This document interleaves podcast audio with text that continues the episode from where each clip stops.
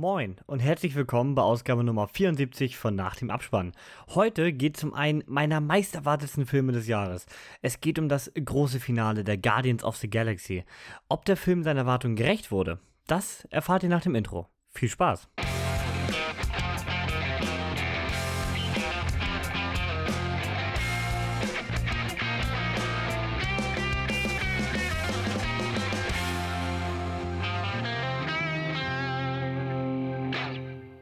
Ein Hallo auch mal wieder von meiner Seite. Ich bin der Niklas, das vor dem Intro war mal wieder der Kevin und zusammen mit Melanie reden wir nach über einer Woche Pause, also zumindest bei uns, mal sehen, ob wir es überhaupt noch können, über die letzte Hoffnung des MCUs. Aber ihr kennt die Sache, was habt ihr zuletzt gesehen? Melanie. Ich fange mal an, ne? so ein schlechter Ansage, ey. Bitte. Ich habe die große Trickfilm-Revue von Loriot mir angeschaut. Ja, wir waren mal auf einen Klassiker aus. Läuft noch in einigen Kinos, habe ich gesehen. Geht auch nur 79 Minuten, kann man sich wirklich mal gönnen. Ähm, Gerade wenn man Loriot noch nicht so kennt und wenn man seine Trickfilme nicht so kennt. Ähm, sind sehr gut zusammengeschnitten, fand ich. Die haben sich etwas überlegt. Also das war jetzt nicht so, dass man irgendwie einen Trickfilm nach dem anderen nur sieht, sondern sie haben tatsächlich auch ein paar Schnitte zusammengefügt. Ähm, und halt einige Klassiker dabei, aber auch die unbekannten Sachen. Und die Herren im Bad sind natürlich auch wieder mit dabei am Start, ne? Die da zusammen im, in der Badewanne sitzen und sich drüber streiten, wie das Wasser sein muss und ob die Ente rein darf oder nicht. War sehr schön. Hat fünf Sterne gekriegt. Oh. Also die Ente bleibt draußen. genau. Also, ihr seid beide Fans oder ja, wie sieht das aus? Total. Ich habe ihn nicht gesehen. Äh, ich konnte an dem Tag nicht und hab, also ich kenne die, ich sag mal, Realfilme von Loriot, aber mhm. für den Trickfilm habe ich gar nichts gesehen. Da bin ich komplett raus. Ich kenne ja nicht viele, kennen nur diesen einen Sketch, wo der Mann da einfach nur in Ruhe sitzen möchte und die Frau die ganze Zeit äh, fragt, was machst du denn? Und er dann halt ja erklärt, dass er nichts macht, aber das ist nicht akzeptabel. Die waren auch dabei. Der Klassiker war natürlich auch das viereinhalb Minuten Ei. Ne? Er möchte das ja gerne weich gekocht haben und immer viereinhalb Minuten gekocht und sie kocht halt nach Gefühl. Und äh, das passt irgendwie alles hinten und vorne nicht. Das Ei war ja viel zu hart gekocht. Oh. also sagst du auch für welche, die das Ganze schon gesehen haben, nochmal erlebniswert, dadurch, dass es ja. anderweitig zusammengeschnitten ist? Oder? Auf jeden Fall. Erstmal dadurch und ich finde, es gab so ein paar äh, unbekanntere, also für äh, Dominik und mich jetzt unbekanntere, oder zumindest für mich, äh, die ich jetzt so noch nie äh, am Stück so gesehen habe oder im Zusammenhang gesehen habe. Ich kenne die Klassiker halt von ihm bin ja nun mal nicht in der Zeit aufgewachsen. Das geht ja äh, den Leuten, die in der Zeit aufgewachsen sind, äh, anders. Aber auch da habe ich schon gehört von jemandem, der es auch großartig fand und nochmal echt schön, dass das nochmal wieder aufgelebt wird. Ja, nicht schlecht. War es denn gut besucht oder eher nicht ging so? So. Also hm. bei der Vorstellung ging so. Ich habe davor mal geguckt, wir waren jetzt relativ spät da. Wir waren ja froh, dass es noch lief. Äh, ich glaube, so die erste, die sie angekündigt hatten, da war es schon voller.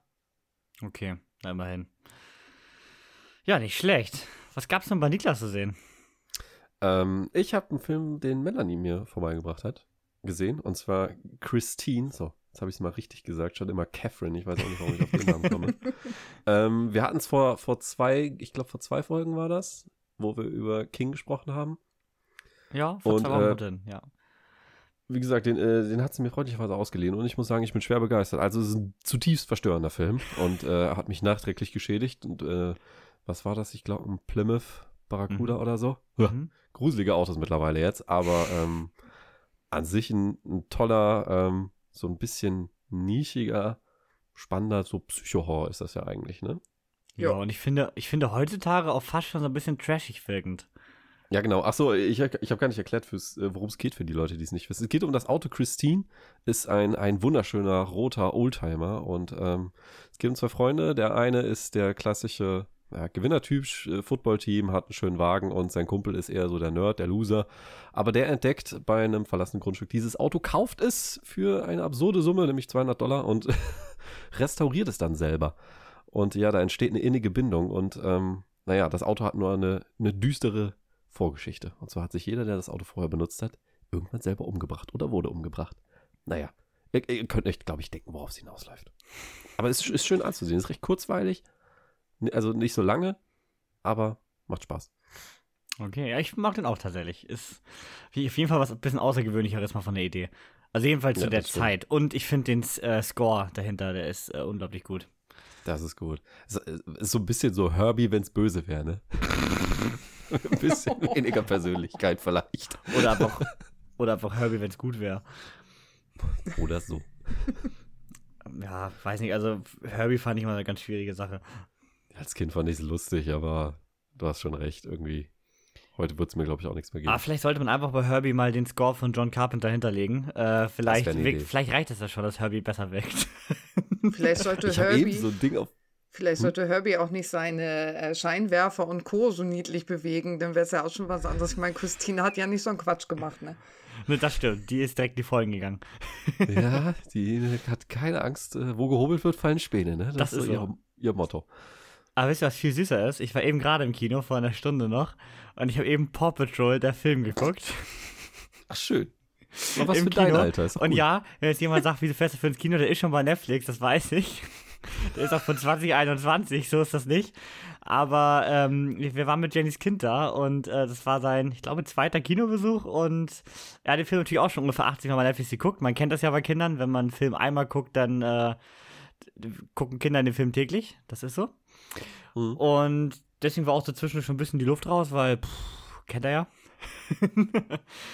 Aber ich war, ich war richtig drin im Game, muss ich sagen. Und ich fand den, also ich habe noch nie was von Paw Patrol gesehen. Gar nichts. Ich habe keine Serie, keine Folge der Serie, ich habe nichts gesehen. Aber ich fand, für Kinder war das schon nicht schlecht gemacht.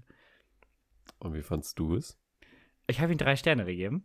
Ähm, ich fühlte mich gar nicht so schlecht unterhalten, wenn man sich vorher darauf einlässt, dass man weiß, dass man da jetzt einen absoluten Kinderfilm sieht. Das ist so. Okay. Also, ähm, wer da die Serie kennt, der findet bestimmt noch ganz viele Parallelen. Also, es geht um äh, Ryder und seine Welpen, der jetzt ja in, in der, dieser Abenteuerbucht lebt. Und jetzt muss er aber in die Abenteuerstadt. Denn da ist der neue Bürgermeister am Werk, Bürgermeister Besserwisser. Und Bürgermeister Besserwisser ist richtig böse, also der und ein bisschen dumm. Und die Welpen müssen quasi ein bisschen hinterherräumen, weil alles, was er verkackt, müssen die ja wieder retten. Der baut zum Beispiel in die U-Bahn einfach ein Looping ein.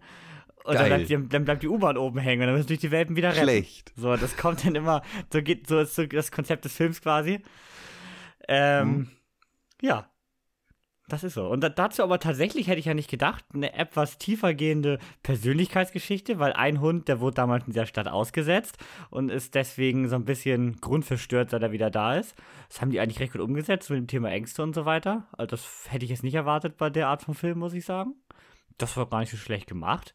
Und die Optik war auch nicht schlecht. Also die Serie, gesehen habe ich das ja schon mal, sieht da deutlich schlechter aus. Da haben wir den Film noch ordentlich aufpoliert. Aber das Das zieht, so- ne? hm? Bei den Kindern. Das zieht total. total. Ich habe ja Erstklässler bei mir immer täglich, die sind auch totale Paw Patrol-Fans.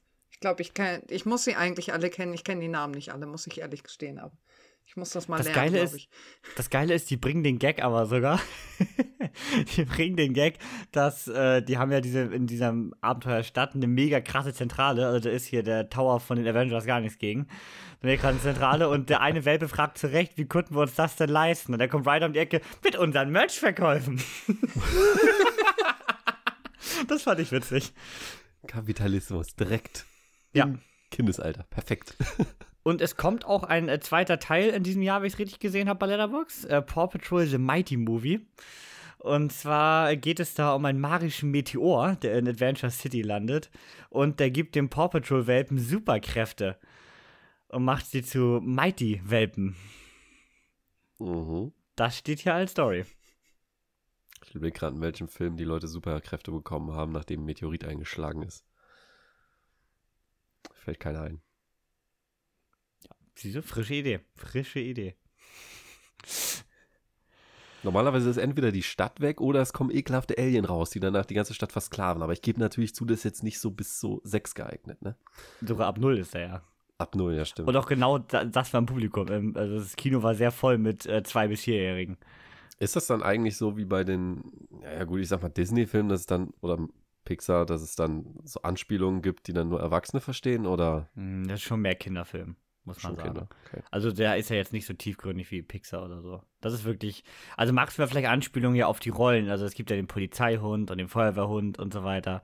Dass man Mhm. da vielleicht dann was hinter sieht, was Kinder noch nicht so verstehen, aber jetzt hat jetzt keine deepere Message. Also außer hier war halt das einzige so ein bisschen dieses Thema Angst und Einsamkeit oder so, aber Jetzt ist es nicht auf Pixar-Niveau von der Message, das ist klar. Okay. Wenn man sich aber darauf einlässt, dass es eigentlich als reiner Kinderfilm gedacht ist, dann fand ich den wirklich nett. Ja. Jetzt kommen wir mal zu unserem Film der Woche. Und zu einem der Filme des Jahres, äh, dachte ich vorher. Es geht um Guardians of the Galaxy Volume 3. Das Ganze ist am 3.5., also am vergangenen Mittwoch, in den Kinos gestartet. Und vielleicht mal ganz grob, worum geht's? Ähm, wir haben, wie gesagt, den dritten Teil, den finalen Teil. Nach den Geschehnissen in Teil 2 haben die Guardians of the Galaxy nun ihr Hauptquartier auf Nowhere eingerichtet, aber die Stimmung ist gedämpft. Peter kämpft noch mit seinem Verlust von Yamara, denn äh, die ist ja in, oh, es war Infinity War, ne? Infinity, Infinity War. War. Ist sie ja verstorben und verstorben ist auch nett formuliert. Verstorben worden. Äh, verstorben worden, genau. Allerdings erlebt ja noch eine jüngere Version von ihr, die sie aus der Vergangenheit wieder mitgenommen haben quasi. Allerdings ist da das Problem natürlich, sie hat keine Erinnerung an die gemeinsame Zeit mit Peter und ähm, hat so gar keinen Bezug zu ihm. Das äh, kränkt ihn natürlich schwer. Aber während Peter noch dabei ist, seine Sorgen in Alkohol zu ertränken, greift Warlock an. Warlock hinterlässt brutalste Spuren auf Nowhere und kloppt die Guardians mal ordentlich zusammen. Am schlimmsten trifft dabei allerdings Rocket. Rocket wird sogar lebensgefährlich verletzt und kann von den Guardians nicht gerettet werden. Denn er ist ja nun kein herkömmlicher Waschbär, sondern ist ja ein bisschen äh, modifiziert. Und äh, um ihn nun zu retten, brauchen sie quasi den, ich sag mal, Bauplan von Rocket.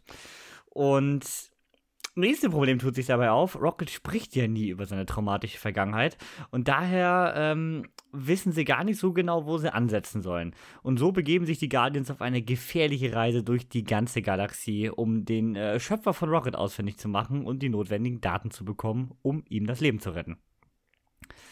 Das Ganze ist der 32. Film des MCU, ist äh, wie immer produced von Kevin Feige und directed und Story sind von James Gunn. Ja, wir haben ihn jetzt alle diese Woche gesehen natürlich und Guardians of the Galaxy, gerade bei Niklas und mir, was ganz Besonderes, ne? Kann man so sagen, ne? Ich glaube, also für mich zählt der erste Guardians zu den, wahrscheinlich ist es sogar der beste MCU-Film für mich überhaupt. Da bin ich direkt dabei. Also es ist bei mir mit Abstand der beste MCU-Film und ist auch auf jeden Fall in meinem Top 10 All-Time-Favorite-Film, weil das einfach, es ist so ein richtig locker, leichter, gute Laune-Film und der aber trotzdem alles mitbringt. Der unterhält von vorne bis hinten, der hat keine Längen, hat einen tollen Humor, weil er da auch noch komplett frisch ist. Ähm, der trägt sich komplett. Jeder, jeder Charakter ist irgendwie liebenswert. Da, also ich habe keinen Kritikpunkt an dem ersten Teil. Und deswegen hat es damit auch mal einen MCU-Film auf meine All-Time-Favorite-Liste geschafft. Dementsprechend hoch waren damals ja auch meine Ansprüche an die Fortsetzung. Und die hat gerade Teil 2 ja nur mäßig äh, erfüllt. Wie, wie sieht es denn bei Melanie aus mit Teil 1 und 2? Ich habe sie ja noch nicht gelockt, weil als ich sie mal gesehen habe, hatte ich noch keine Letterbox. jetzt tatsächlich auch jetzt vorher nicht nochmal geguckt, aber ich bin ganz bei euch mit Teil 1. Mega guter Film, perfekt eigentlich. Äh, macht total viel Laune. Ähm, ist mir auch echt noch im Kopf geblieben so. Das ist auch immer selten bei Filmen. Ne? Das, dann ist das schon echt guter. Und äh, ich habe gestern äh, mit Dominik auch nochmal drüber gesprochen, was wir eigentlich von Teil 2 wissen. Und im Endeffekt war dann wenig.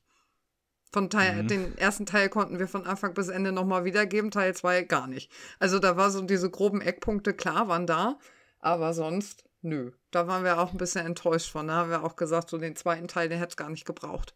Eigentlich. Ich muss, ich muss auch wirklich sagen, Teil 1 ist wahrscheinlich mein meistgesehenster Film all time. So lange habe ich auch noch nicht Letterboxd, aber den habe ich bestimmt 13, 14 Mal schon gesehen. Das ist ein richtiger Feelgood-Film, den du einfach mal nebenbei anschmeißt, wenn äh, du Bock drauf hast. Weiß nicht, das, der geht einfach immer. Teil 2 habe ich meines Wissens zweimal gesehen. Zweimal, und das zweimal im Kino. Und das war's. Tatsächlich, als er rauskam und nochmal als Double Feature kam während Corona, als die Kinos ja aufgemacht haben, bei uns nochmal 1 und 2. Und da finde ich, hat man die Schwächen von Teil 2 noch deutlicher gemerkt, wenn man die beiden direkt nacheinander sieht. Mhm.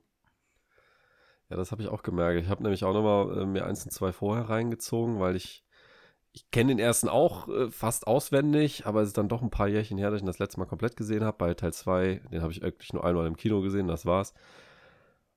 Und ja, Teil 2, ich weiß nicht, er macht zwar irgendwie more of the same, aber an den falschen Reglern gestellt, oder? Ja, Da äh, stimmt die Balance nicht mehr richtig, der Humor wird mir zu dumm.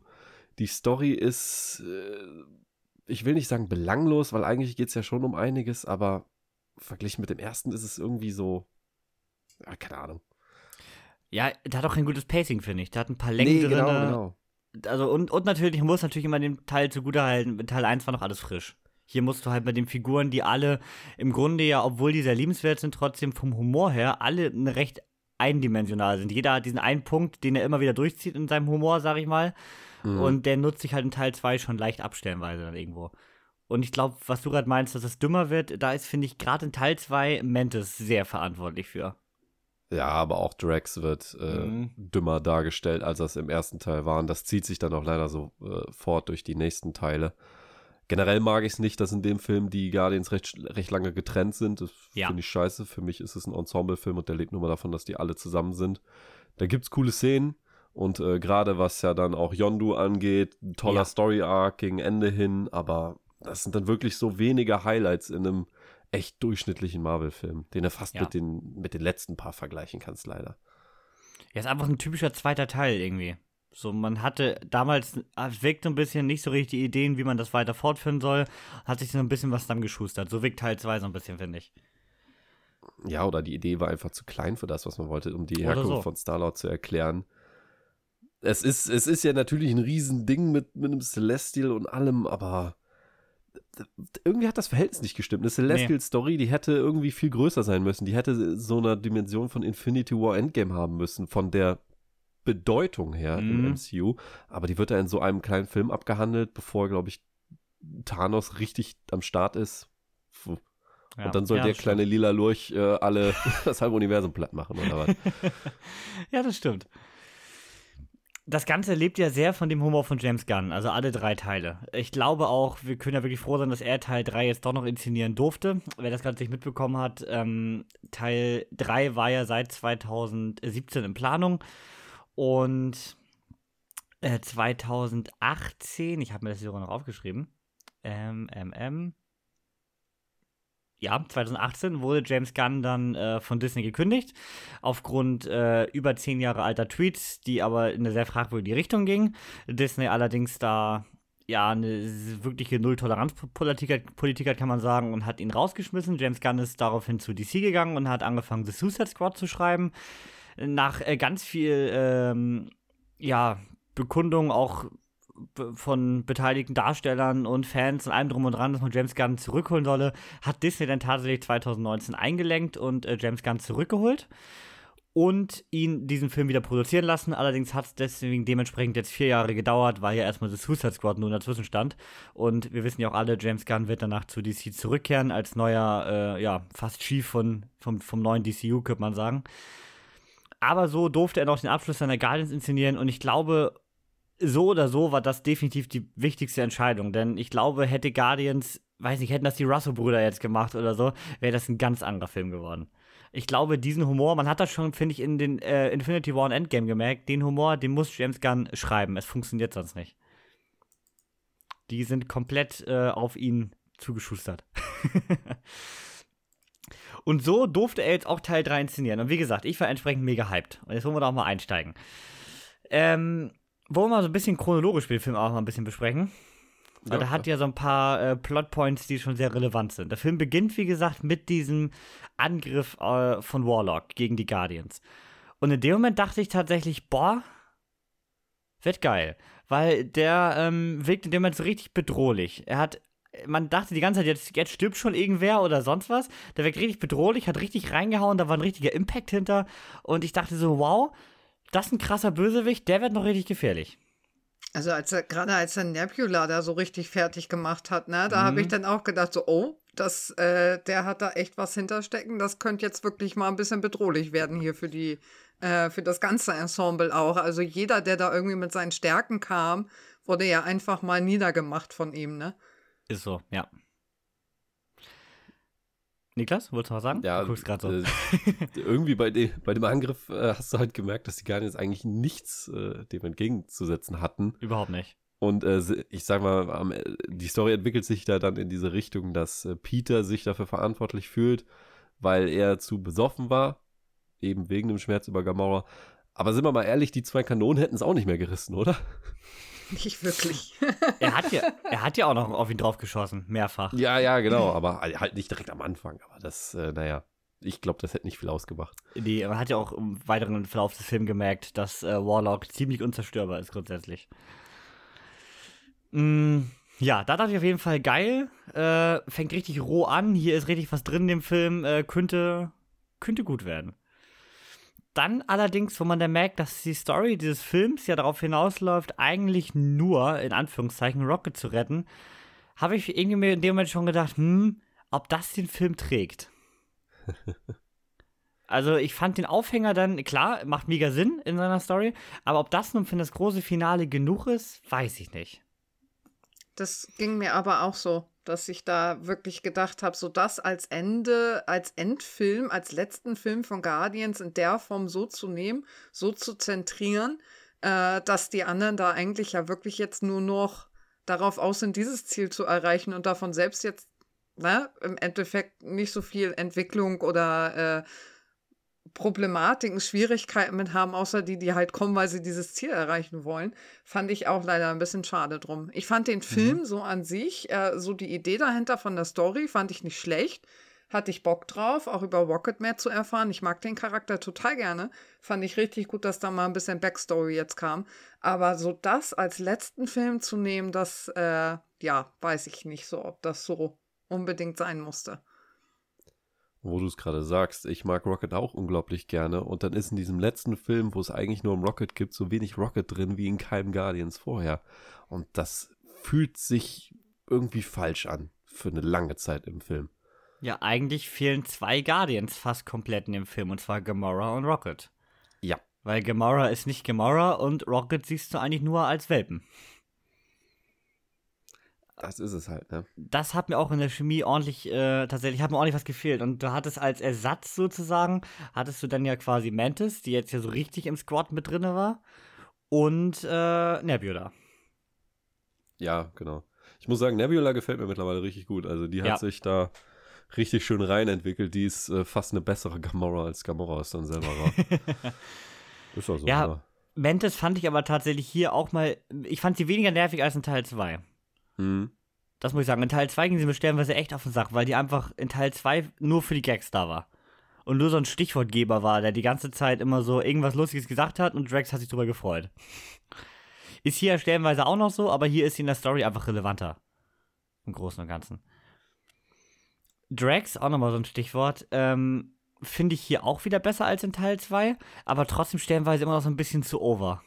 Und so ein bisschen zu lächerlich ich, ich verstehe vor allem nicht, wann kam dieser Switch bei Drax? Weißt du, im ersten Teil ist er dieser, er ist fucking Drax, der Zerstörer. Jemand, der halt komplett von Rache motiviert ist und halt diese Eigenart hat, dass er keine Metaphern und so einen Scheiß versteht. Aber das heißt doch nicht, dass er ein Vollidiot ist. Genau. Der nicht, äh, der die einzigsten Sachen nicht bekommt. Und warum, warum der auf einmal so gehässig ist, verstehe ich auch nicht. Wir, wir töten also, nur einen, einen, den keiner mag. die keiner lieb hat. das, ja, okay, wobei, das fand ich schon, das war schon eher wieder Drax. Es sind dann eher so manche andere Sachen, so wenn er so Quill so richtig hart auslacht. Das weiß ich nicht, woher kommt das? Ja, obwohl also, dieses richtig schäbige Auslachen, das hat er im ersten auch schon gemacht. Aber er halt Gegner. Das ist so Mit anderen Umständen, ja, ja. genau. Ja, also ja. meiner Meinung nach hat das alles verkackt, als sie da Tor reingebracht haben und diese eine Szene da ist, wo Thor und äh, Quill sich da im Raumschiff gegenüberstehen und entscheiden wollen, wer der Anführer ist und, und Drax sagt, das ist ein Mann von Stärke und Ehre, nicht so wie du, du kleiner Kümmerling. Andere Aber wo Thor hat mich, ne? hab ich eigentlich gewundert. Ich dachte, den packen sie irgendwie noch rein mit einem Cameo-Auftritt. Hätte ich oh, eigentlich das fand erwartet. Ich gut. Fand ich ich gut. fand's auch gut, aber ich hätte es erwartet, dass man den irgendwo noch reinschiebt in so einer kurzen Szene. Warum auch immer jetzt gar nichts Umfangreiches, aber so ein bisschen wie die Guardians in Tor 4, dass er auch irgendwie nochmal auftaucht. Aber es hatte James Gunn ja gesagt, ne? Er, dieses Plotloch am Ende von, beziehungsweise diese Entwicklung am Ende von Endgame, das Tor mit den Guardians äh, loszieht, er hätte das ignoriert. Sein Film ja. wäre so gewesen, wie er ist. Tor wäre einfach nicht da gewesen. Also er hat es Taika Waititi überlassen, da die Lösung zu finden. Ja, und tatsächlich, ich meine, die Guardians waren schon immer sehr für sich. Also alle drei Teile sind sehr für sich stehend und haben, außer dass man Thanos in Teil 1 so ein bisschen einführt, eigentlich keine MCU-Referenzen groß. Nee, ne? Nö. Wirklich nicht. Das ist auch gut so. Aber wir gehen weiter in der Story. Und zwar äh, haben wir nun diesen Angriff, wir wollen Rocket retten und haben wir schon gesagt, das ist ein bisschen wenig für die Story in sich. Also hat man sich überlegt, wir brauchen noch eine weltumspannende Situation. Also hat man den High Evolutionary ausgegraben, der die perfekte Gesellschaft äh, herstellen will. Klappt bisher so mittelmäßig und äh, hier hören wir jetzt auch die Motivation. Er braucht Rockets Gehirn. Ähm, er hat, also wir spoilern natürlich jetzt, also umso weiter wir kommen, so weiter spoilern wird, das ist euch klar, ne? Er braucht Rockets Gehirn und weil Rocket damals der Einzige war, der ähm, von seinen Geschöpfen selber weiterdenken konnte und nicht nur Dinge wiedergeben konnte, die ihm beigebracht wurden. So sucht er nur nach Rocket. Also schließt sich hier ein bisschen der Kreis und wir haben wieder einen neuen Oberbösewicht. Denn hier, jetzt kommen wir zum nächsten Problem, was ich gerne mal mit euch diskutieren möchte. Kommen wir zu dem Punkt, dass Warlock nach diesem Angriff am Anfang nur noch lächerlich dargestellt wird. Da, und dagegen ist gerade, was du zu Drax sagt, ist ja noch gar nichts. Also Warlock wird wie die größte Pfeife dargestellt. Der, ja, er ist noch ein Kind innerlich, aber der wird so dumm dargestellt. Also, nee. Wirklich nicht. Also, das fand ich dann schon wieder so, ah, wo will man damit hin? Fand ich schade. Man hat ihn so gut eingeführt und dann so. Nirgendwo hin, ne? die, die, hat, die teasen den so groß am Ende von Teil 2 an. Nichts draus gemacht. Nee, überhaupt nicht. Man hat eigentlich hier bei dem High Evolutionary auch einen ganz anderen Bösewicht. Warlock mhm. ist ja nur so ein, so ein Handlanger, beziehungsweise ja nicht mehr direkt von ihm, sondern so ein, ja, so ein Zwischengegner, ne, der mal auftaucht und mal draufhaut, aber so ja, richtig wichtig ist er nicht dann so dumm verbunden von wegen, ja, die ganzen Sovereigns sind übrigens auch vom High Evolutionary, weißt du, der, der gleiche Typ, der, der Tiere mit, mit Robotergestelz zusammenschraubt, hat eine ganze goldene Zivilisation erschaffen, weißt du? Ich ja. finde tatsächlich Adams Mutter auf einmal bedrohlicher als er selbst. Also ja. mit, mit ihren Zielen dahinter, mit ihrer Angst vor diesen äh, Typen da irgendwie wirklich, äh, auch dass er äh, ihren Jungen da was antut, da wird die um einiges an sich erstmal von der Voraussetzung her bedrohlicher als Adam überhaupt selbst, als Adam am Anfang dargestellt wird. Da hast du wirklich mitgerechnet, dass die Mutter jetzt genau diesen Zug macht, den Adam am Anfang gemacht hat. Dass sie jetzt so ein bisschen so dieses Gefährliche wird, ne? Das ist mhm. zwar auch so ein bisschen verpufft, aber ja. äh, so war das halt erstmal so, als das dann so rauskam, diese Beziehung zwischen den beiden und die Mutter da auf einmal diese Rage so ein bisschen angefangen hat, ne? Da habe ich wirklich gedacht, so jetzt fängt die an jetzt geht's so richtig los und ich schaffe das auch, dass der Sohn dann doch wieder so ankommt, aber nö. und man darf ja auch nicht vergessen, dass Warlock mega schnell, äh, also Warlocks äh, Tante da, die ist die Mutter, ne? Das, die nippelt ja relativ schnell ab. Das ist ja auch nicht so, also die ist ja kaum relevant trotzdem. Hm. Und Warlock selber, wie gesagt, der ist irgendwie immer da, aber wenn verkackt er oder macht irgendwas Dummes, weiß ich nicht, also dafür, dass der einer der craziesten Typen der ganzen Comics von, vom, vom MCU sind oder von Marvel, äh, finde ich das dann wirklich lächerlich. Und als Comicleser hätte ich wahrscheinlich mal wieder schlechte Laune. Aber das ist ja, glaube ich, in den letzten MCU-Filmen recht oft so gewesen. Ja, Ant-Man oder was? Mhm, da gab es auch so große Köpfe. Irgendwie können die damit nicht umgehen. Ne? Wenn in den Comics jemand super krass ist, fast schon legendär, dann wird er in den Film einfach als die lächerlichste Pfeife hingestellt, die sie haben. Leider ja.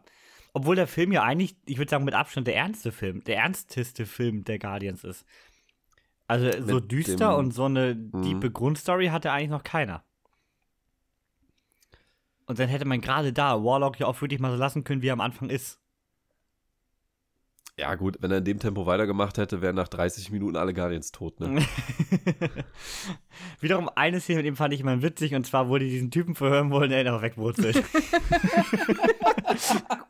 oh ja, die war und gut. Und er danach immer, immer noch nicht versteht, was daran jetzt falsch war.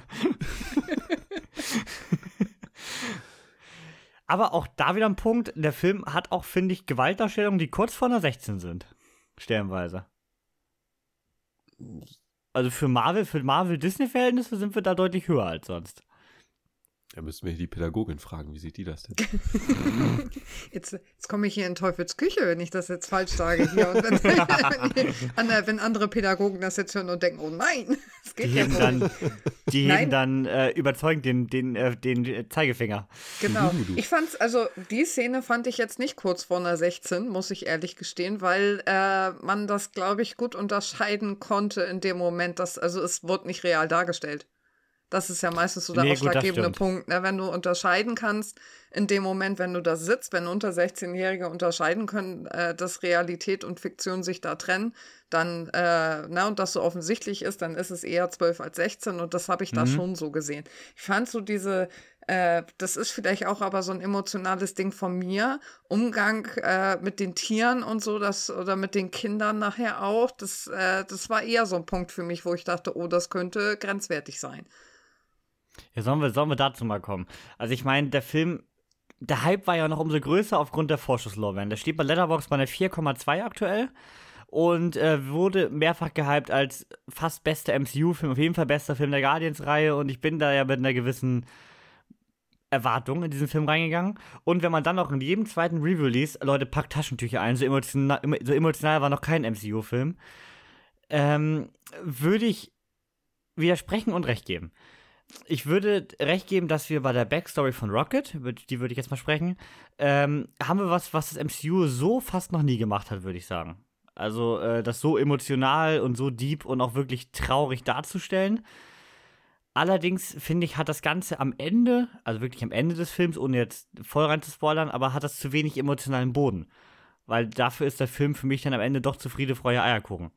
Dafür, dass das irgendwie ähm, bei mir für Tränen gesorgt hätte.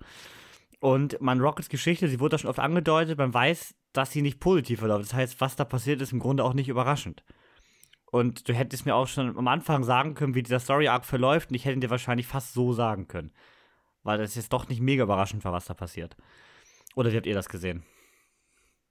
Ja, die große Überraschung war jetzt so nicht da. Jetzt komme ich aber wieder mit Ich und Tiere. Das geht für mich gar Mhm. nicht. Wenn da so gerade diese kleinen Waschbären rumlaufen und dann da geschnappt werden, ne, dann äh, bin ich da schon mit ein, zwei Tränchen durchaus mit, da, mit am Start. Das ist, äh, das geht ganz schnell dann. Ähm, aber da muss man dann ja auch so ein bisschen differenzieren, wenn man da weiß, man ist da so empfänglich für. Äh, ob das jetzt der Grund ist, dass da wirklich diese Empfänglichkeit jetzt extrem angesprochen wird, so extrem, dass auch andere da emotional werden oder ob man da einfach mit dieser übermäßigen Sensibilität dafür jetzt irgendwie da sitzt und deswegen irgendwie gerade die Tränchen kriegt. Ähm, ich fand aber auch tatsächlich am Ende ohne der Groß, dass das, da bleibt nichts von über. Das ist so abgeschlossen gefühlt, ne? Also man hat das, äh, es ist so verarbeitet dann in dem Augenblick und dann kann man das auch wieder abhaken. Also es bleibt von dieser Emotionalität, die ich zwischendurch mal hatte, nichts nach. Es hat ja auch kaum Auswirkungen für den Film, außer dass Nebula ein paar Mal sagt, oh Gott, das ist schlimmer als das, was Thanos mir angetan hat. Ähm, Rocket, wie du schon sagst, hat es schon vor Jahren verarbeitet, denen geht das überhaupt nicht mehr nahe. Einmal am Ende noch ein bisschen, Klar. das war's. Und sonst ist es wirklich, es wirkt schäbig zu sagen, aber nur ein bisschen für die, für die emotionale Seite eingebaut worden. also Die Szenen sind nicht schön anzusehen. Nein. Also ich finde es auf der einen Seite gut, dass man Rocket eine Backstory gibt. Als Idee. Man hat letztes Mal mal Peter genommen, jetzt Rocket. Das äh, finde ich äh, passend, das finde ich gut. Und es ist ja auch passend in die Gesamtstory eingewoben. Sie ist ja relevant für die Geschichte. Mhm. Wiederum finde ich schade, dass die gesamte Emotionalität des Films sich eigentlich in Rückblenden abspielt. Also alles, Genau, ja. weil äh, das Problem ist, jetzt muss ich wirklich mal reinspoilern, ähm, man denkt in dem Film bestimmt vier, fünf Mal, jetzt stirbt er. Also irgendwer von den Guardians, jetzt stirbt er, weil das immer so Near-Falls sind, sag ich mal. Und am Ende kriegt, stirbt, äh, Spoiler, keiner. Man kriegt sein Friede, Freude, Eierkuchenende. Alle haben quasi ihr Happy End so gut wie möglich. Und ich weiß nicht, dann hätte man von mir aus auch am Ende Peter einfach hätte sterben lassen. Von mir aus. Wenn man jetzt unbedingt diesen, diesen emotionalen Impact haben möchte. Aber den nur in Rückblenden zu haben, war mir zu wenig. Wenn man davon die ganze Zeit spricht, dass der Film so emotional ist. Also ich hätte es auch nicht zwingend gebraucht, dass jemand stirbt oder sonst wie, aber wie gesagt, wenn man unbedingt auf diese Tränendrüse drücken will, dann hätte man äh, Peter oder Rocket äh, abboxen müssen. Ich glaube, da geht's wieder. Das ist so wieder das Typische. Es ist was, was Extremes hier, ne? Also, das ist eine richtig extreme Angelegenheit, die dir hier erzählt wird für so einen Film. Also, Stimmt. wir haben ja noch nicht mal über die Hellspawn gesprochen später. Äh, manches davon ist wirklich krank, was hier gezeigt wird in diesem Film. Und das kennt man nicht unbedingt aus dem MCU. Wahrscheinlich Mhm. deswegen schon mal so, hey, das ist neu, das MCU traut sich mal was. Und diese emotionale Schiene ist auch was, was du in dieser Intensität noch nicht gesehen hast im MCU. Aber es wird nicht eingebaut. Und es ist immer noch ein MCU-Film. Und ganz ehrlich, ich will in diese Filme reingehen und wissen, am Ende ist alles Friede, Freude, Eierkuchen, weil dafür gucke ich mir die an. Das ist der Grund, weswegen die mir Spaß machen. Ich habe keinen Bock, dann Charakterdrama zu sehen.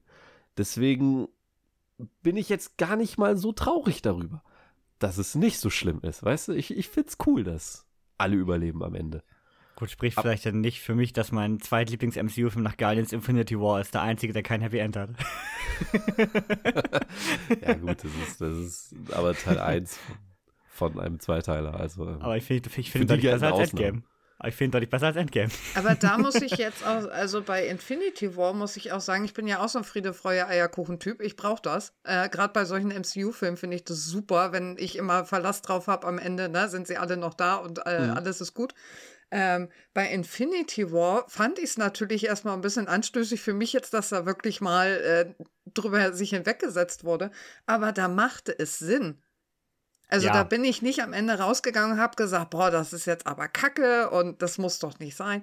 Nein, es machte da Sinn. Es hat die Geschichte weitergebracht. Es hat für die Charaktere in dem Moment Sinn gemacht. Es war äh, eine Konsequenz, die da gefolgt ist. Es hat alles total Sinn gemacht. Und wäre, hätten die das jetzt bei Guardians so in dem Film so aufgebaut, hätte es für mich keinen Sinn gemacht. Außer man aber hätte Adam so gelassen, wie er ist. Aber ja. man hat ihn nicht so gelassen. Also hätte es für Nein. mich am Ende überhaupt gar keinen Sinn gemacht, wenn man jetzt da irgendwie hätte noch jemand draufgehen lassen. Nee, aber ich meine diesen emotionalen Wert Impact, der da immer wieder, vielleicht habe ich auch zu viel wieder vorher gelesen. Das kann ja auch sein. Das ist immer Erwartung. Das ist ja auch so ein Punkt. Aber ähm, Emotionalität hatte ich gefühlt, obwohl ich bei Infinity War auch sicher war, ja, ja, ein Endgame wäre das eh rückgängig gemacht. Also spätestens bei ein, zwei Charakteren, die sich aufgelöst haben, wusstest du, nein, das macht keinen Sinn. So, das ist so. Aber bei Infinity War war am Ende der Impact bei mir deutlich krasser als jetzt bei dem Guardians im Gesamten. Weil der einfach, das, man hatte das Gefühl, ich weiß, es wurde rückgängig gemacht, aber zu dem Zeitpunkt hatte man das Gefühl, wow, hier sind echt mal Konsequenzen in diesem Film. Und spätestens seit man das Multiverse jetzt endgültig eröffnet hat, hat man das Gefühl beim MCU sowieso nicht mehr. Ähm, und deswegen, wahrscheinlich habe ich dann, wie, wie, gesagt, zu viel erwartet von dem ganzen Gehype von James Gunn, dass der Film so emotional wird. Vielleicht. Das, hm? Ich meine, dass sich am Ende nur in Rückblenden abgespielt hat, war mir dann wahrscheinlich einfach zu wenig. Aber ich will nicht sagen, dass die Rückblenden nicht gut waren. Die Story, der Story Arc und Rocket war super. Aber es war mir dann im Gesamten zu wenig für den Abschlussteil. Ich würde jetzt aber sagen, Rockets Teil ist ja gar nicht das einzig emotional. Wir haben ja auch immer noch die Story zwischen äh, Peter und Gamora. Und das ist jetzt äh, vor dem Hintergrund von der Rocket-Story natürlich ein bisschen ins Hintertreffen geraten. Aber ich fand es dann schon spannend, wie sie das tatsächlich, also dass sie das durchgezogen haben. Mhm dass Peter und Gamora, sie reden sogar halbwegs ernst darüber, auch wenn sich Drax dann fünf Minuten später wieder drüber lustig macht. Aber eigentlich wird es ja nicht aufgelöst. Die haben einige äh, Konfrontationen, wo sie ihre eigenen äh, Gefühlszustände auch äh, darlegen und sagen, warum es äh, nicht mehr so werden kann wie früher. Und bis zum Ende ziehen sie das sogar durch. Fand ich schon überraschend konsequent für so einen MCU-Film. Das stimmt. Auch das Ende war dann aber trotzdem bei den beiden eine, gewisse Form von Happy End vereint, ne? obwohl man es konsequent so gelassen hat. Das fand ich auch gut. Ja, genau. Sie sagen halt jetzt, jeder geht seinen eigenen Weg, ne? Genau, Und, sie haben sich beide damit abgefunden. Auch, werden, ja. auch Peter ja mehr oder weniger. Und trotzdem hat man es aber nicht unglücklich irgendwie im Streit enden lassen, sondern man hat sich entschieden, Gamora glaubt wahrscheinlich jetzt sogar irgendwie, dass da mal was war, aber empfindet halt nur mal nichts für Peter und äh, Peter hat es akzeptiert und fertig ist. So nach dem genau. Motto. Man macht keine Disney-Story drauf von wegen, ach, auf einmal kommt die Erinnerung wieder. Ja, natürlich gehören wir zusammen. Oh, das wäre das wär echt schlecht gewesen. Da hätte ich, ich richtig schlechte Laune gehabt. ja, das stimmt. Wen ich super fand, äh, der wurde in den meisten Reviews eher negativ beäugt. Wen ich super lustig fand, war tatsächlich Cosmo. Oh ja. ja. Also ich fand, ich fand erstmal diese, das Ganze mit äh, Cracklin, das, äh, das böse Hund nimmst du zurück, das fand ich super witzig, auch wenn der Gag sehr repetitiv war. Das fand ich richtig gut und auch das Finale, wo sie ja dann wirklich wichtig war, fand ich auch super. Das also die waren ein Zugewinn für die Geschichte. Das hat mir gefallen. Cosmo ist einfach die perfekte Umsetzung vom sprechenden Hund. Ja. ja. die hättest du da auch die ganze Zeit mitlaufen lassen können, eigentlich. Habe ich auch schon so gedacht, die hätte die ganze Zeit Thema sein können. Äh, mittendrin, das wäre auch noch ziemlich cool geworden, glaube ich. Weißt du, die Stadt Mantis und dann wäre das nicht Spaß. also mir hätte es mehr Spaß gemacht, aber naja. Sollen wir nochmal, wo wir gerade schon mal am Ende sind mit Cosmo, über das Finale mal sprechen. Und Ja. zwar äh, haben wir da ja den Punkt, wo du gerade sagtest, äh, Rocket kriegt seinen Emotional Breakdown, wo er die ganzen äh, Tiere sieht, nachdem alle Kinder gerettet wurden, die da auf dem Schiff gefunden wurden. Ähm, rettet er dann auch die Tiere, dabei stirbt Peter fast und wird dann halt von Warlock gerettet. Mhm. Ging mir auf Warlocks Seite von der Charakterentwicklung ein bisschen zu schnell, muss ich sagen. Hab mit ihm nicht so ganz gepasst. Fand ich ein bisschen schwierig und ich meine, dieses im Weltall retten haben wir im letzten Teil halt erst. Fand ich jetzt nicht so kreativ, muss ich ehrlich sagen. Und, und der Endfight gegen den High Evolu Ev- Evolutionary, wo das wirklich so ein bisschen so, weißt du, bei so einem, so einem Wrestling-Match, wo am Ende jeder einmal seinen Finisher gegen den Typen durchhauen darf und dann ist der kaputt. Das ging mir auch ein bisschen zu schnell.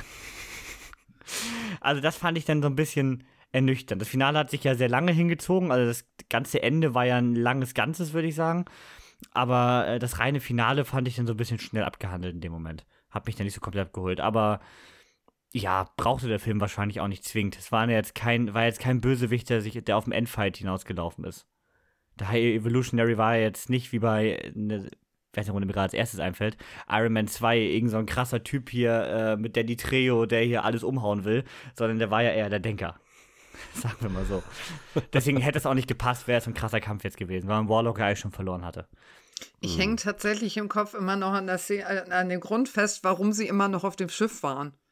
Den fand ich nämlich so künstlich in die Länge gezogen, weil du hattest da zwei, die schon runter waren Und die drei anderen und die drei nicht. anderen, die daraufhin rauf sind. Das war so Ja. in dem Moment so, okay, jetzt ziehen wir hier ein bisschen künstlich in die Länge. Das war dann doch sehr in, äh, von der Konsequenz her, die die Figuren da gezogen haben, so unnötig eigentlich, dass aber sagte, so, ausnahmsweise, aber wenigstens ausnahmsweise mal sagen, mal realistisch. Hätten die jetzt gewusst, dass Peter schon runter ist, hätte es ja auch keinen Sinn gemacht. Also wenigstens wurde hier mal eine dumme Entscheidung, die in echt genauso passiert wäre, wirklich mal umgesetzt. das stimmt. Ich muss sagen, die fand ich auch cool irgendwie. Allein Drax war da ja auch wieder super am äh, Funk. Ja, ich will ja nicht sagen, dass Drax, dass ich Drax nicht mag. Ich mag Drax, der hat seine Momente, er springt auch ein paar echt gute Witze, aber so insgesamt ist er mir ein bisschen zu blöd geworden.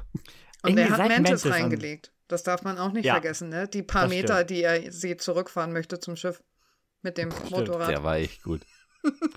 Ich fand, ich fand auch schön, dass er Mantis nochmal mit dem Gag aus dem Christmas Special ausgezogen hat, mit den Ja. Zartnüssen. Aber da hast du eigentlich den Punkt schon wieder, wo du gerade auf dem Schiff, wo äh, Drax und Mantis mit dem Moped losfahren und das Schiff quasi alleine lassen. Das ist auch wieder so ein Moment, das hätte Drax im ersten Teil noch nicht gemacht. Der war auch wieder zu dumm. Also da hätte er selbst gewusst, dass das jetzt unklug ist. Dass Star-Lord offen in eine Falle reinläuft, das vorher auch noch erwähnt, das ist was ganz anderes. Das ist Aber- eine Konfrontation. Ich weiß. Aber Drax hätte das tatsächlich nicht gemacht. Der war eigentlich dafür, der wollte zwar immer draufhauen, aber dafür war er eigentlich zu klug. Mhm. Das stimmt. Aber ich finde, Drax ist auch erst so ein bisschen so geworden, seit tatsächlich Mantis in Teil 2 eingeführt wurde. Also die spielt schon ein bisschen mit rein. Die Chemie zwischen den beiden macht das schon deutlich lächerlicher. Vielleicht hat sie ja. einfach seinen, seinen, seinen, seinen soften Punkt gefunden. Und ich möchte noch mal bitte für alle sprechen, die gut mit Kindern umgehen können. Das liegt nicht daran, dass man doof ist. weil man hat ihn ja nachher auch leider so dargestellt, genau weil er ja so ist, wie er da ist, kann er mit den Kindern gut umgehen. Ja gut, die haben ihn auch nicht verstanden. Er hat eigentlich die ganze Zeit beschimpft. ja, man merkt schon, der Film hatte seine Momente, muss man wirklich sagen. Aber ich würde sagen, es kommen wir mal zum großen und ganzen Fazit. Und da würde ich den Film an den Erwartungen gemessen von mir als Enttäuschung einordnen. Und zwar nicht nur die Erwartungen, die vorher durch die 4,2 bei Letterboxd und einige krasse Reviews entstanden sind, sondern auch allgemein, dass es den Abschluss für mich der besten MCU-Reihe oder der besten MCU-Charakter ist. Hat er mich ein bisschen enttäuscht. Und zwar das Hauptproblem, würde ich sogar einfach sagen, ist, dass man sich nicht für eine Story entscheiden konnte. Man wollte Rockets Backstory hier reinbringen, hat damit die Rettungsgeschichte. Der High Evolutionary ist zwar damit drin, hat aber eigentlich einen ganz eigenen Handlungsstrang. Warlock rennt da irgendwie mit rum, den kein Mensch braucht. Gamora Peter ist noch ein größeres Thema. Und dass man wohl die ganzen Guardians am Ende zum Abschluss bringen. Und das alles zusammen war irgendwie zu viel und zu durcheinander für einen Film. Und das ist so mein Hauptkritikpunkt. Der Humor funktioniert so gut wie er noch kann, nach drei Teilen mit denselben Charaktern. Und ja, optisch war der richtig gut. Ich finde, äh, der hatte irgendwie eine ganz tolle bunte Farbpalette wieder drauf. Das habe ich fast mehr an The Suicide Squad erinnert als an den letzten beiden Guardians. Äh, CGI sah für MCU-Verhältnisse im Gegensatz zu Ant-Man mal wieder richtig gut aus. Ich weiß nicht, das war alles gut. Also objektiv, wie gesagt, mit Rockets Backstory mal was Ernstes in MCU reingepackt. Man kann verstehen, warum der Film so gehypt wird. Mich persönlich hatte aber einfach nie persönlich so richtig gecatcht. Ich war die ganze Zeit eher Zuschauer, war aber nicht so involviert. Man kennt es ja, wenn man im Film so richtig emotional invested ist.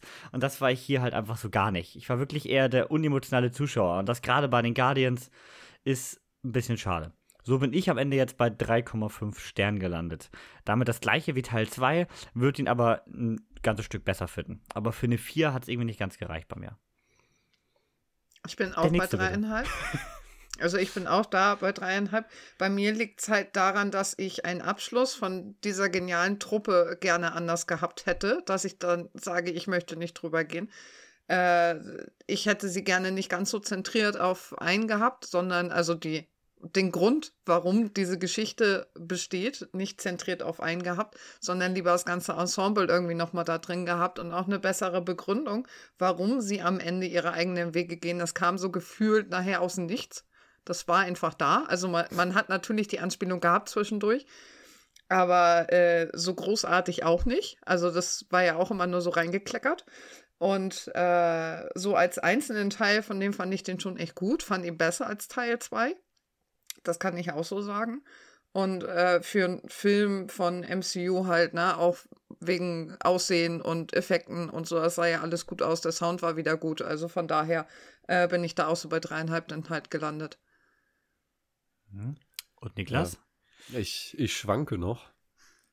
Ich weiß es nicht, ob ich ihm dreieinhalb oder vier geben will. Einerseits hat er mich am Ende dann doch emotional wieder mitgenommen, genauso wie Teil 2. Mhm ich gucke die Filme und währenddessen frage ich mir, ob du das geil findest und das Ende schafft es dann irgendwie wieder, mich rauszureißen. Gerade hier sehr emotional drauf gedrückt, als Rocket dann ausgerechnet Hooked on a Feeling anmacht. Ja, stimmt.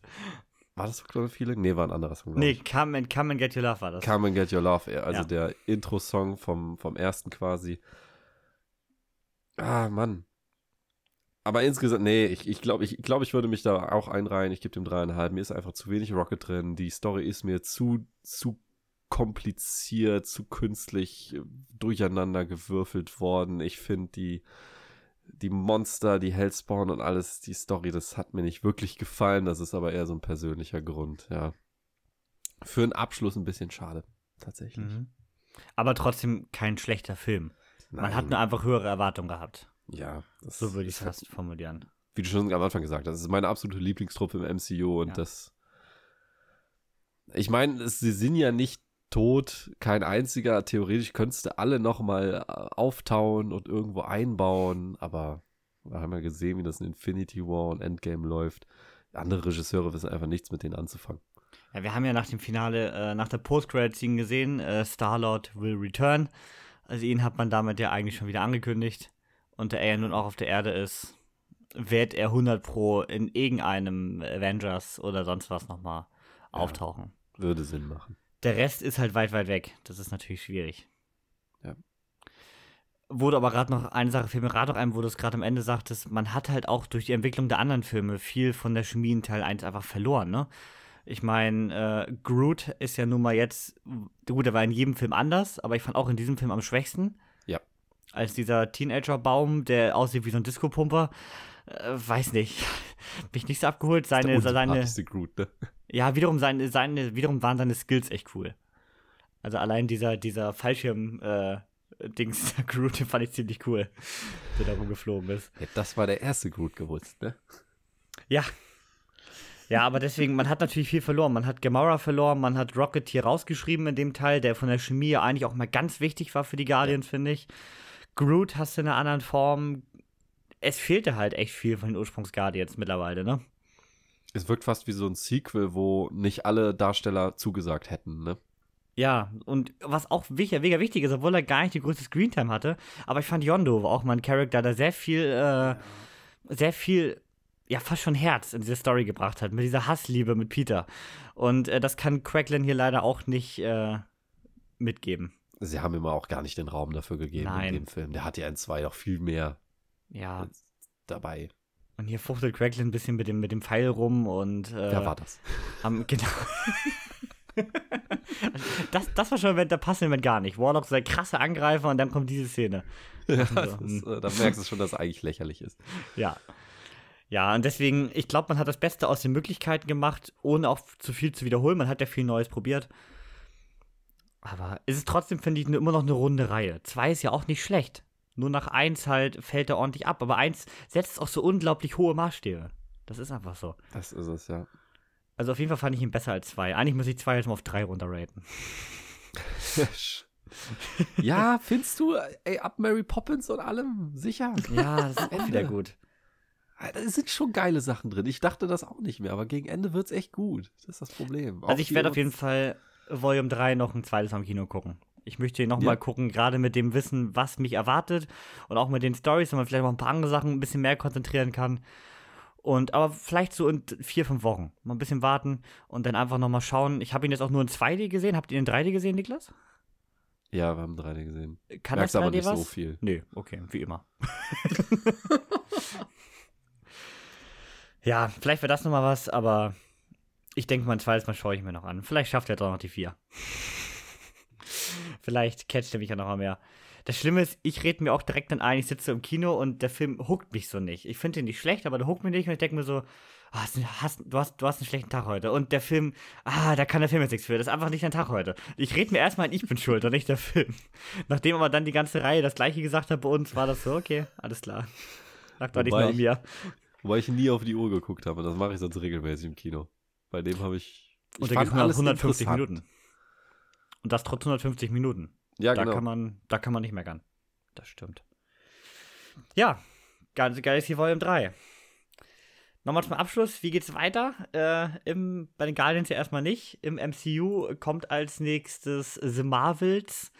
Das äh, Marvel 3 Gespann kehrt da zurück. Ähm, am 10. November ist es aber erst soweit, also ein bisschen MCU-Pause jetzt.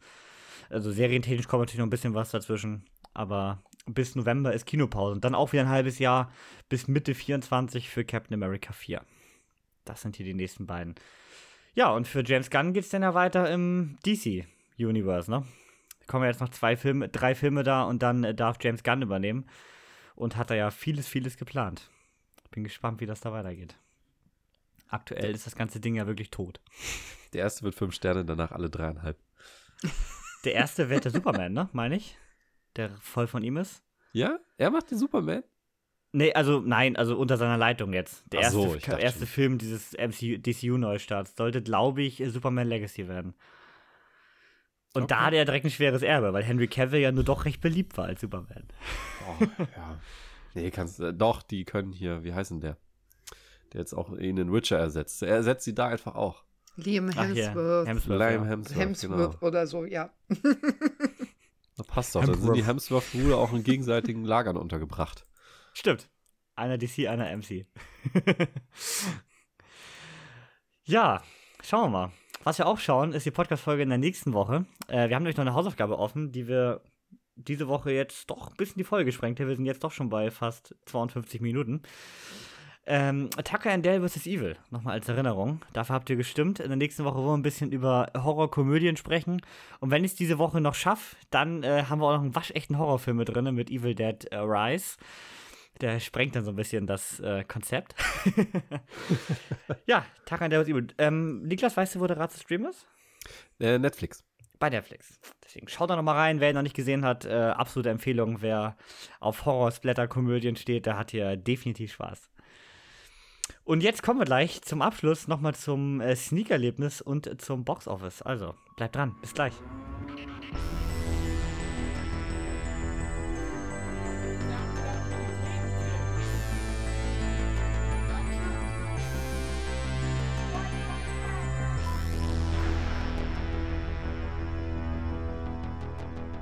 So, und da sind wir auch schon wieder zurück. Ich hoffe, ihr konntet unseren Ausführungen über Guardians folgen. Was ich noch, nein, Spaß. Wir reden über die Sneak. Ähm, ich war jetzt lange nicht mehr da, aber dafür der Kevin auf jeden Fall. Melanie, warst du Nein. bei der Sneak? Auch nicht mehr. Ach Gott. Ja, dann äh, entlasse ich euch in den Monolog von Kevin. Viel Spaß. Hallo, ich bin der Kevin und ich möchte euch nun von Spoiler-Alarm erzählen. Spoiler-Alarm hätte Niklas auch gesneakt, habe ich schon kontrolliert.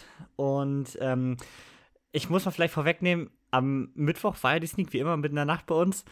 Und äh, am Wochenende war ich mit äh, Niklas noch in Köln unterwegs. Und am Tag danach war ich noch beim Elton John Konzert und war dementsprechend unmotiviert am Mittwoch mir schon wieder die Nacht um die Ohren zu schlagen mit einer Sneak. Davon abgesehen, dass ich Mittwoch auch schon wieder arbeiten war. Natürlich war ich trotzdem da, weil ich kann ja, ich kann ja nicht Nein sagen. Ähm, hab aber vorher gesagt, boah, also ich hoffe mal, dass vielleicht Pearl oder Renfield kommt.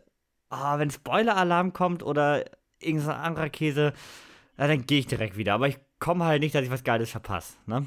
Weil ich fand das Spoiler am Trailer, der sah immer so kitschig aus und so, so mittelmäßige Rom-Com, weiß ich nicht, ne? Fing Spoiler-Alarm an, ich dachte, pff, willst du aber auch direkt wieder fahren? Jetzt bist du gerade hergefahren, ne? Guck's dir mal an. Und da erzähle ich euch erstmal, worum geht's denn? Es geht um äh, Michael Osiello. Michael Osiello schreibt für die Zeitung TV Guide über aktuelle TV-Serien, Shows und so weiter. Ähm, ähm, er selbst sieht sich ganz oft in der Vergangenheit als junger Kinderstar in der Sitcom, wird aber immer so ein bisschen offen gehalten, wenn ich es richtig verstanden habe, ob er wirklich in der Sitcom war oder ob er sich das immer nur vorstellt, ob er in diesem Rahmen denkt, weil er einfach der mega äh, TV-Show-Nerd ist. Deswegen, das ich, bin ich mir nicht ganz sicher tatsächlich. Konnte ich auch eben äh, nicht weiter recherchieren. Auf jeden Fall sieht man ganz oft ihn in der Sitcom, äh, wo vieles verarbeitet wird mit seinen persönlichen Problemen. In einem Club lernt er eines Tages Kid kennen. Erzählt auch Kid, dass er heißt wie das Auto aus Knight Rider. Kid mag allerdings keine TV-Shows und hat da keinen Plan von. Und so kommen die beiden ins Gespräch. Die beiden verlieben sich und führen eine äh, langjährige Beziehung. Nach äh, vielen, vielen Jahren mit Höhen und Tiefen, ich glaube knapp 14 Jahre waren das tatsächlich, äh, wird das Leben der beiden Männer allerdings völlig auf den Kopf gestellt. Und zwar durch eine Krebsdiagnose. Michael Osiello wird hier gespielt von äh, Jim Parsons, also äh, Sheldon aus Big Bang Theory. Und Kit Cohen wird gespielt von Ben Eldridge, der war vor kurzem hier erst als Hauptdarsteller in Knock at the Cabin mit dabei. Also hier schon mal keinen schlechten Maincast. Dazu sind als Eltern von Kit ähm, Sally Field und Bill Urban dabei. Auch keine unbeschriebenen Blätter. Also von daher castmäßig eigentlich schon mal recht gut besetzt. Das Ganze ist eine wahre Geschichte. Äh, Michael Osiello hat äh, das Ganze als Buch verfasst. Das Buch heißt ähm, Spoiler Alarm äh, The Hero Dies. Oder Spoiler Alert The Hero Dies heißt das Buch. Und das ist eigentlich das, wo man ja eigentlich denken sollte, der Film muss sich echt schwer tun. Denn äh, wie man hier schon in dem äh, Titel des Buches hört und im Filmtitel ja fast, ist das Ende ja eigentlich schon bekannt. Trotzdem ähm, muss ich sagen, hat der Film mich unglaublich gecatcht. Und was ich nach dem Anfang, was ich gerade erzählt habe, niemals gedacht hätte, ist die beste Sneak des Jahres bisher gewesen. Vor einem R, vor einem Dungeons and Dragons. Ähm, der war richtig, richtig stark geht knapp zwei Stunden und hat mich äh, komplett gecatcht. Also wirklich unfassbar toll erzählt, unfassbar mitreißend erzählt. Denn äh, diese ganze Beziehung zwischen den beiden, zwischen äh, Michael und Kit, die ist unglaublich glaubwürdig. Du denkst, also als würdest du wirklich da eine wahre Geschichte lesen, was ja nun mal auch der Fall ist. Und dadurch wirkt das Ganze unglaublich realistisch und glaubwürdig. Man merkt halt, das ist nicht irgendwie dazu gedichtet oder man haut da irgendwie typische Klischees zwischen Schwulen und so weiter rein. Also man hat das wirklich unglaublich gut dargestellt. Und man hat so einen zweiteiligen Film. Die erste Hälfte ist halt wirklich fast eine romantische Komödie. Die ist wirklich lustig größtenteils. Und dann kommt damit halt so richtig dieser Breakdown mit dieser Krebsdiagnose. Und dann verwandelt sich der Film in einen ganz anderen Film. Aber diese, diese Rom-Com-Part tut halt dafür so viel, dass du in dem Moment ja mittlerweile bei den Charaktern voll drin bist. Du hast viel Positives mit denen erlebt. Und dann kommt dieser Breakdown in der Mitte. Du hast halt nicht einen Film, der durchgeht negativ ist. Das macht die zweite Hälfte aber umso härter tatsächlich.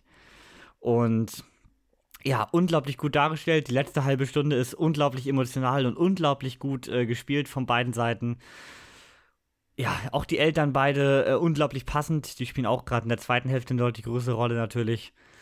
Und ja, also vier Sterne habe ich dem Ganzen gegeben. Guckt ihn euch unbedingt an, auch wenn man hier, wenn man im Titel schon als Spoiler-Alarm gar nicht viel vorwegnehmen kann, weil der Film äh, sein Ende ja selbst vorwegnimmt. Auch in der ersten Szene ähm, wird es quasi vorweggenommen.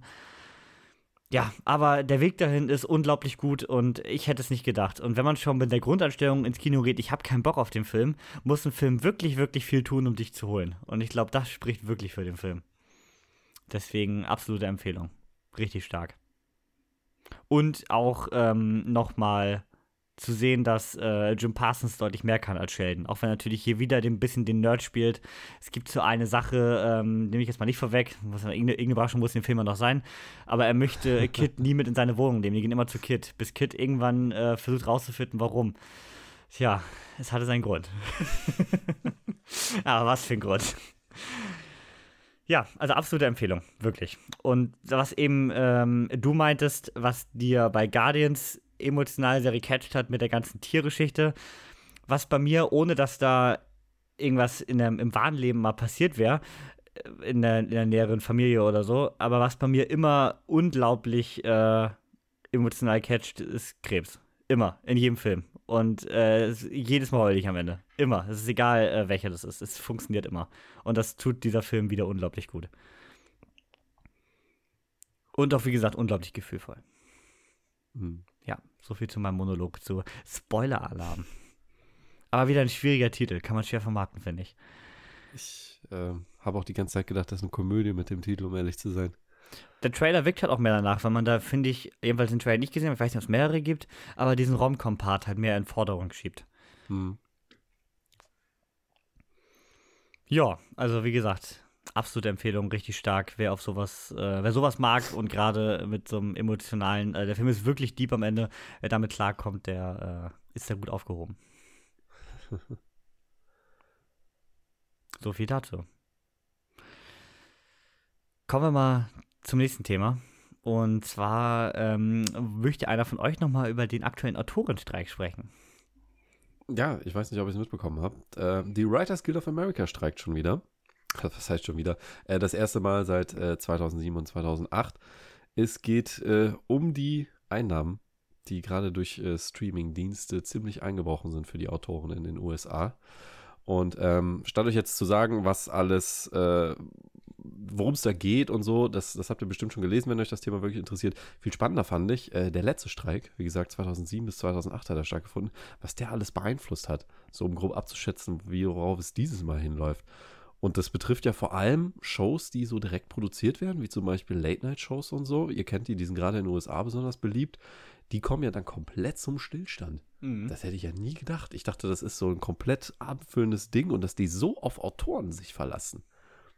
Na gut, bei den Sketches, ne? Kommt schon eher da an. Stranger Things. Habt ihr da äh, irgendwas von mitbekommen? Stranger Things musste, glaube ich, jetzt auch unterbrochen werden, ne? Die Produktion dadurch weil äh, ja, deren die Autoren jetzt auch gerade fehlen, um das weitermachen zu können irgendwie. Mhm. Ja, auch der Drehstart von, wo wir eben bei MCU waren, von Blade äh, mit Marshall Ali, der wurde jetzt ja auch erstmal verschoben. Der sollte ja eigentlich jetzt beginnen, aber auch der wurde aufgeschoben aufgrund dessen.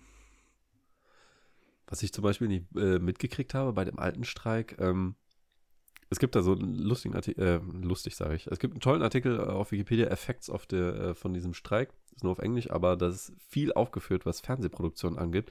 Und habt ihr euch schon mal manchmal gewundert, warum so gewisse Staffeln sehr viel kürzer sind, obwohl es nicht die letzten sind oder so? Zum Beispiel Scrubs, Staffel 7. Habe ich mich immer gewundert, warum hat die nur so wenig Folgen? Nämlich nur 13. Ist mit einem Streik gefallen. Eigentlich hätte die Staffel 18 Folgen gehabt. Ach so. Fand ich spannend. Die erste Staffel Breaking Bad war äh, stark davon betroffen. Die ist auch gekürzt worden um, äh, lass mich mal gerade gucken, äh, sieben von neun St Folgen sind nur produziert worden. Und äh, auch storytechnisch hat sich dadurch einiges getan. Hank Schrader zum Beispiel wäre eigentlich draufgegangen am Ende der ersten Staffel. Ach krass. Also ist Und schon spannend, einer der wichtigsten, der wichtigsten Charakter in der ganzen Serie. Ja, siehst du mal, ne? Das ist schon, ja, das ist schon krass. Also ich muss sagen, ich, äh, ich bin mal gespannt. Ich weiß nicht, ob wir das jetzt hier äh, groß verfolgen werden. Man wird wahrscheinlich aber auch nicht drum rumkommen, dadurch, dass man das Medium ja mag äh, was diesmal alles läuft und dass natürlich hoffentlich äh, am Ende eine zufriedenstellende Lösung für beide Seiten rauskommt. Ja. Warte ja, mal, wollte ich nur spannend. mal kurz erwähnt haben. Wir haben schon keine News mehr gehabt. Aber die werden ja anscheinend auch wirklich völlig unterbezahlt, was man immer so hört. Das ist ja schon lange, lange, lange. Also in Hollywood eigentlich schon immer ein Thema. Ja. Was ich jetzt auch mitbekommen habe, also wegen den Streaming-Diensten sind auch die Autorenteams wohl immer kleiner geworden, obwohl ja. ja immer noch genauso viel davon verlangt wird. Das ist halt auch so ein Missstand. Ja. Wow, und dann hat ein Film wie Manta Manta sieben Autoren. ja. Hm. Gut. Äh, eine Taktik äh, beim letzten Streik war, die haben einfach auf Autoren geweckelt, die nicht dieser Union angehören. Zum Beispiel äh, viele Sci-Fi-Serien haben das gemacht, die sind auf kanadische Autoren gegangen. äh, diesmal äh, streiken die aber, glaube ich, so inoffiziell mit. Also ich glaube, diesmal läuft das nicht. Das ist natürlich dann auch schwierig. Ja. Box Office, Niklas. Box Office. Ah, fuck. Da muss ich ja schon wieder arbeiten. Warte mal. Du musst wieder arbeiten. Ich muss gerade meine Tabelle suchen.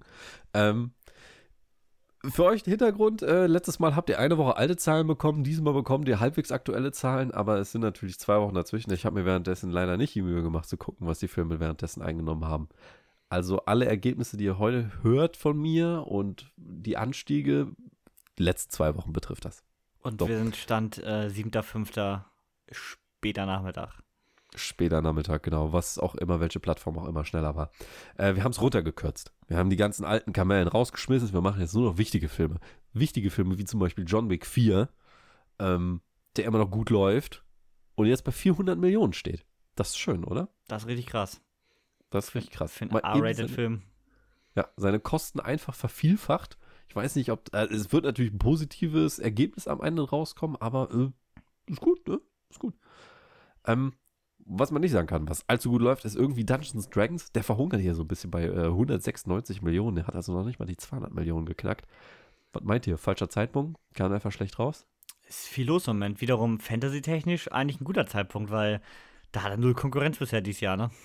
Ich, Null Konkurrenz im Genre, aber zu viel Konkurrenz im Kino. Ja, ne? und ich glaube einfach, dass man den nicht einfach so gucken geht. Also ich glaube, die, die ihn einfach so gucken gehen würden, die waren schon drin und alle anderen würden ihn nicht einfach so gucken gehen und alles andere läuft über Mundpropaganda, denn im Endeffekt bei dem Film, glaube ich. Mhm. Mhm. Ist jetzt die sechste Spielwoche von dem Film. Es sind jetzt auch gerade mal 18 Millionen im Vergleich zu zwei Wochen dazugekommen ich, da kommt auch nichts mehr viel. Ne? Also wenn mhm. der sich bei 250 einpendelt, ist das ein sehr gutes Ergebnis. Ja. Das äh, war also, leider nichts. Ich sehe da aktuell keinen zweiten Teil. Nee, nee. Leider, leider. Wo ich auch keinen dritten Teil mehr sehe, ist Manta Manta, der zweite Teil. Also gerade jetzt, wo das mit Til jetzt muss man sich richtig schlecht fühlen, wenn man dem Film eine gute Wertung gegeben hat, ne? Ich habe das, kannst du mir das mal erzählen? Ich habe das nur so beiläufig in Headlines mitbekommen. Ich auch äh, nur. Ich dieses auch Drama nur. rund um Nora Tschirner und Til Schweiger, aber ich habe das äh, nicht so richtig verfolgt. Hat es einer von euch beiden mitbekommen, was da genau los ist? Ich leider nicht. Okay, nee, muss ich mich da nochmal reinlesen. Ich habe mich da auch nur mit Überschriften befasst. Okay. Missstände am Set, Til Schweiger ist ein Arschloch, das ist so die zusammen die Stimmung, die ich gerade kriege. Genau, aber ich hätte da gerne mal ein paar mehr Hintergrund und Einleitungssätzen, aber was dahinter steckt, äh, weiß man nicht. Äh, dem Film geschadet, weiß man nicht. Der steht jetzt mittlerweile in seiner sechsten Spielwoche bei 12,5 Millionen. Das ist, glaube ich, für einen deutschen Film gar nicht so schlecht. Das ist wirklich gut, ja. Äh, zwei Millionen, also sagen wir mal eine Million pro Woche nochmal eingenommen, ist okay. Ähm, was mehr als okay ist, ist unser nächster Film, Super Mario Bros. Der Film. Was meint ihr, wo steht er? Hat er die magische Marke geknackt? Hat er. Wisst ihr das? Habt ihr euch informiert? Hat er. Hat er, genau steht es bei 165, ein, in dem Moment, eine Milliarde und 65 Millionen.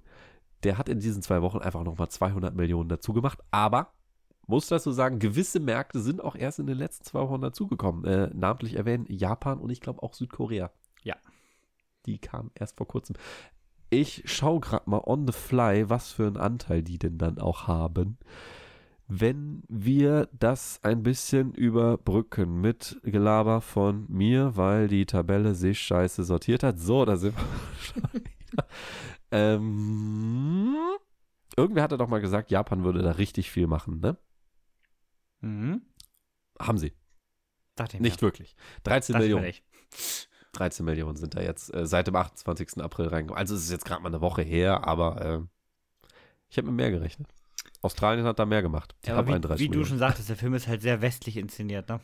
Ja, und da gibt es ja, da gibt's ja jetzt auch schon einen Skandal.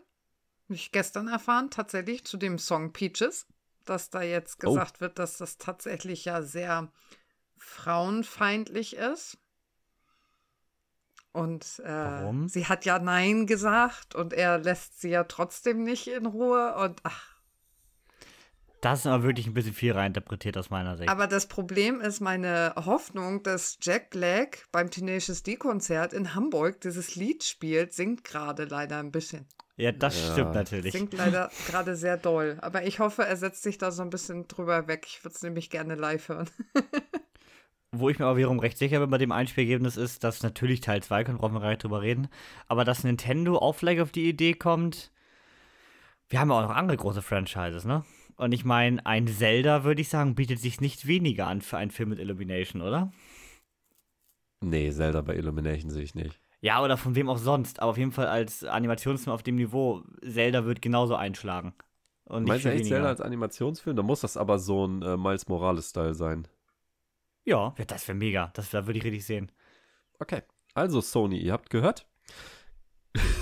das ist euer Konkurrenz. Überleg mal, die Idee? machen jetzt so, so ein paar Filme, so Zelda und dann vielleicht noch, weiß ich nicht, Kirby oder so. Und am Aber ich kann Ende. es wieder von Illumination machen. Ja, aber pass auf, aber- dann am Ende kommt so ein, ähm, wie so ein quasi Avengers von Nintendo und das ist ein Super Smash Bros. Brothers. Boah. Okay. Das wär's, ja? Ja, ja. Also entweder hast du gerade den ihren Finanzplan geleakt von den nächsten zehn Jahren. Nee, oder, ich muss tatsächlich äh, sagen, äh, leichte Props hier einmal äh, an äh, Filmstart, glaube ich, war das paar, vor einer Woche, die immerhin gepostet hatten, dass man ja ein Universum machen könnte wie bei Marvel. Aber das mit den Smash Bros. Brothers, auf, auf die Idee kam ich gerade. Hätte was. Also muss ich sagen. Da würde ich ich mich, cool. ja, doch. Würde ich mich Bei auch dem, sehen. bei dem Ergebnis auf jeden Fall zu rechtfertigen.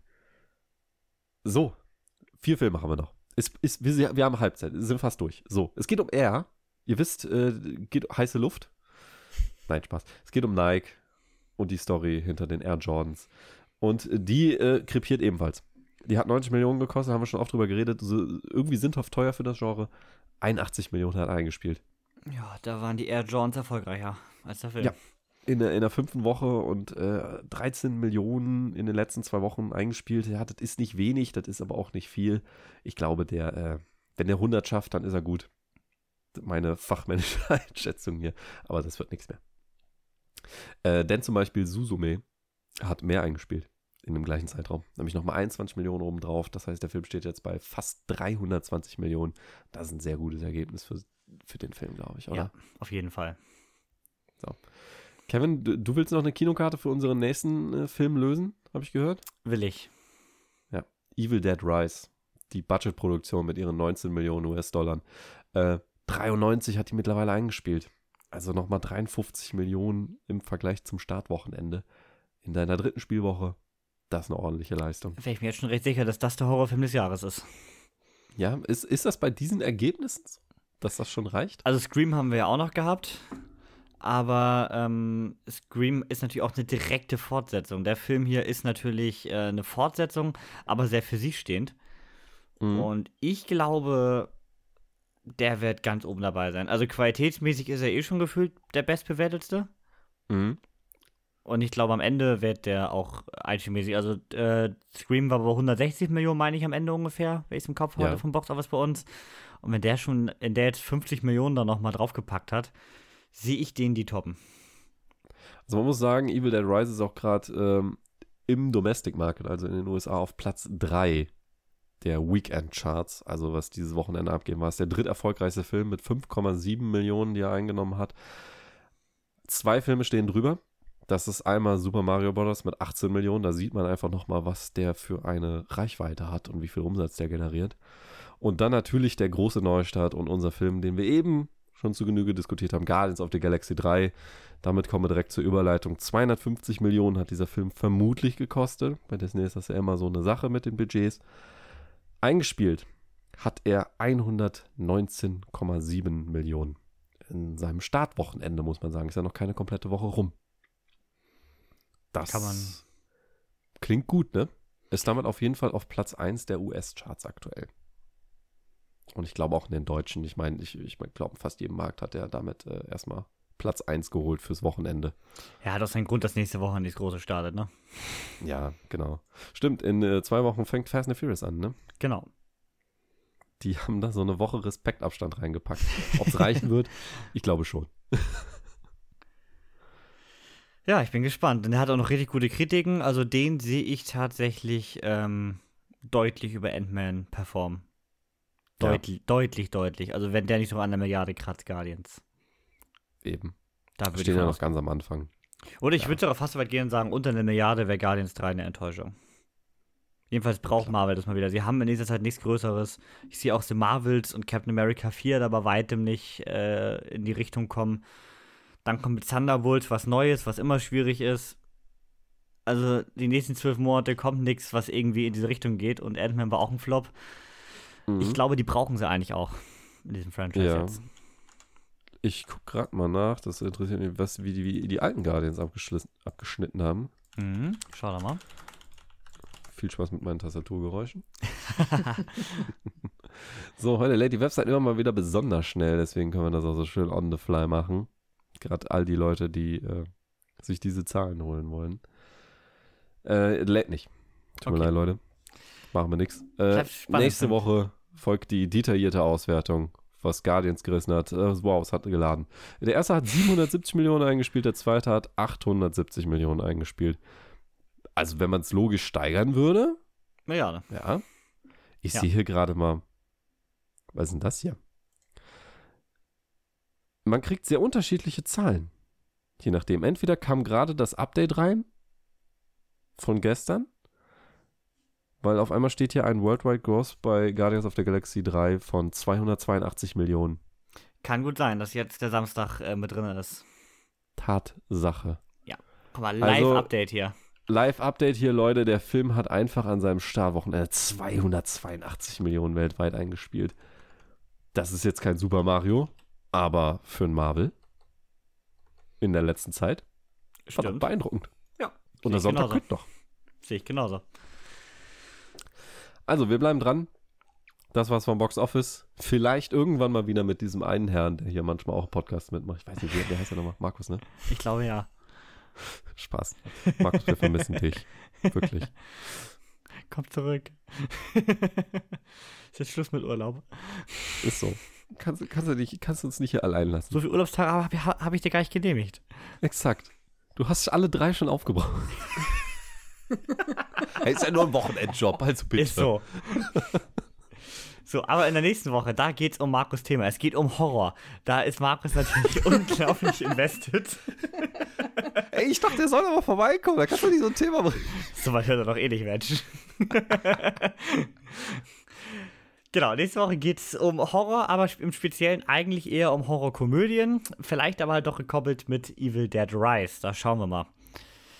Bis dahin danken wir euch fürs Zuschauen bei dieser Folge zu den Guardians und dem Live-Box-Office gerade. Und äh, bleibt dran, gebt uns die 5 Sterne bei Spotify, ihr wisst ja, wie es läuft. Und bis zum nächsten Mal. Haut rein. Danke euch beiden. Gerne. Ciao. Tschüss. Ciao, ciao.